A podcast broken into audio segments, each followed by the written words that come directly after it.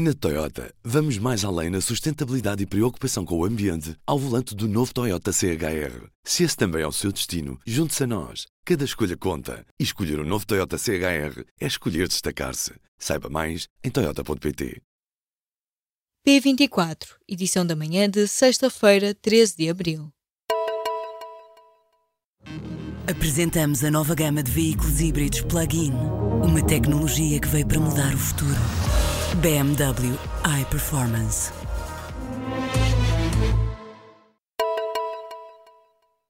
A Fundação Carlos Gulbenkian anunciou na manhã desta sexta-feira que decidiu pôr termo à negociação com acionistas chineses para a venda da petrolífera Partex. Em março, a Reuters noticiou que o presidente da China Energy Company, que também quer comprar os seguros do Montepio, está a ser investigado por suspeita de crimes económicos. As notícias levaram a Gulbenkian a fazer perguntas que ficaram sem resposta. A Fundação concluiu assim que não existem condições para continuar as conversações. A venda da Partex foi tornada pública no início de fevereiro. Atualmente, a Gulbenkian detém 100% do capital da petrolífera, que atua no Médio Oriente há quase 80 anos.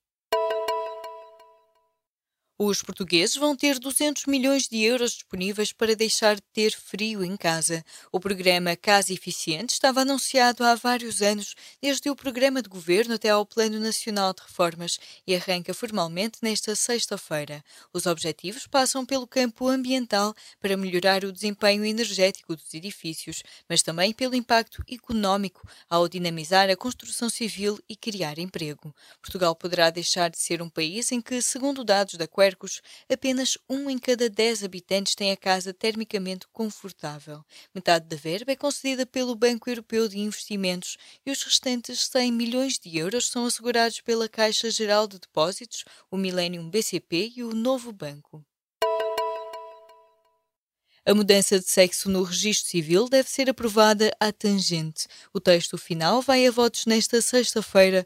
A favor vão estar PS, Blocos, Verdes e PAN. CDS e PSD votam contra, com exceção da deputada Teresa Leal Coelho. PCP vai abster-se. O texto final prevê que a mudança de género nos documentos de identificação civil possa acontecer a partir dos 16 anos e sem necessidade de um relatório médico. As mudanças de sexo através de cirurgia continuam a poder fazer-se apenas depois dos 18 anos. As opiniões de pais e diretores estão longe de ser unânimes no que toca às novas regras das matrículas, publicadas ontem, quinta-feira. Limitam-se aos estratagemas, mas podem criar danos colaterais. O despacho da tutela traz regras mais apertadas no controle das moradas e introduz novas prioridades na distribuição das vagas, dando também prioridade aos alunos de meios carenciados. Com a apresentação de um documento das finanças a confirmar a composição do agregado familiar, vai ser mais difícil apresentar uma morada falsa, mas os pais receiam que as alterações possam pôr em causa a ajuda dos avós. O Ministério da Educação diz que serão enviadas algumas orientações às escolas para que algumas situações sejam ponderadas. O Sporting falhou o apuramento para as meias finais da Liga Europa na noite de ontem, quinta-feira. Os Leões venceram o Atlético de Madrid por 1-0 na segunda mão em Alvalade, com um golo de Montero, mas esse resultado não chegou para seguir em frente na competição, já que os colchoneros tinham ganho por 2-0 na primeira mão. O sorteio da manhã desta sexta-feira determinou que o Atlético de Madrid defronta o Arsenal nas meias finais da Liga Europa, já o Marselha vai jogar frente ao Salzburgo.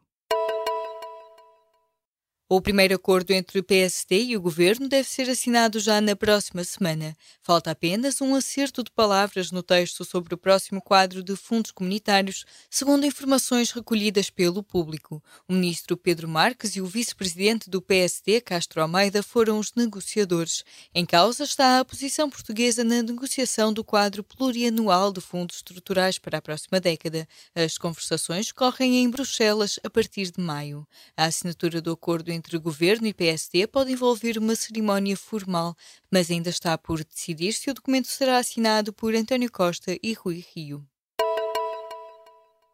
O presidente da Câmara de Lisboa garantiu nesta quinta-feira que vai pressionar o governo para haver um reforço sísmico dos edifícios.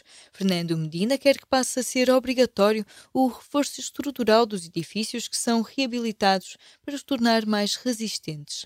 O governo tinha anunciado há quase um ano que ia legislar nesse sentido, mas ainda não o fez. Na Assembleia Municipal de Lisboa, nos últimos dias, vários especialistas repetiram alertas. A reabilitação urbana que se faz atualmente na cidade cidade não está a preparar os edifícios para resistir a terremotos.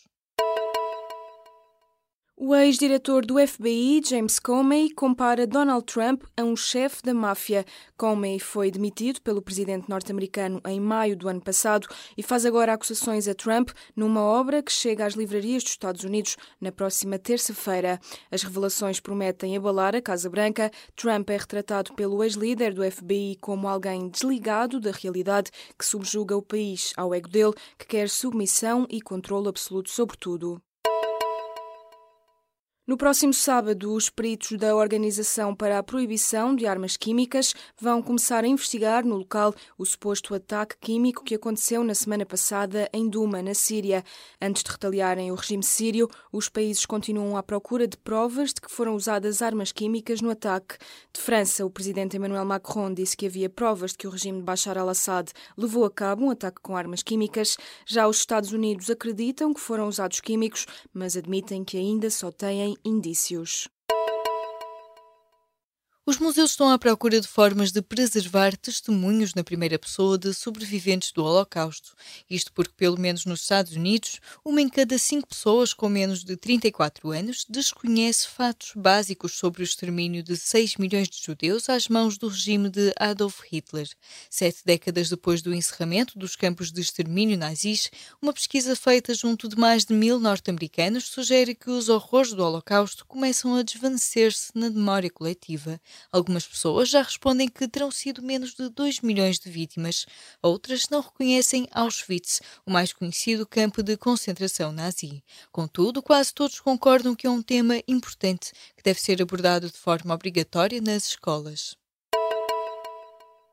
Na Toyota, vamos mais além na sustentabilidade e preocupação com o ambiente ao volante do novo Toyota CHR. Se esse também é o seu destino, junte-se a nós. Cada escolha conta. E escolher o um novo Toyota CHR é escolher destacar-se. Saiba mais em Toyota.pt.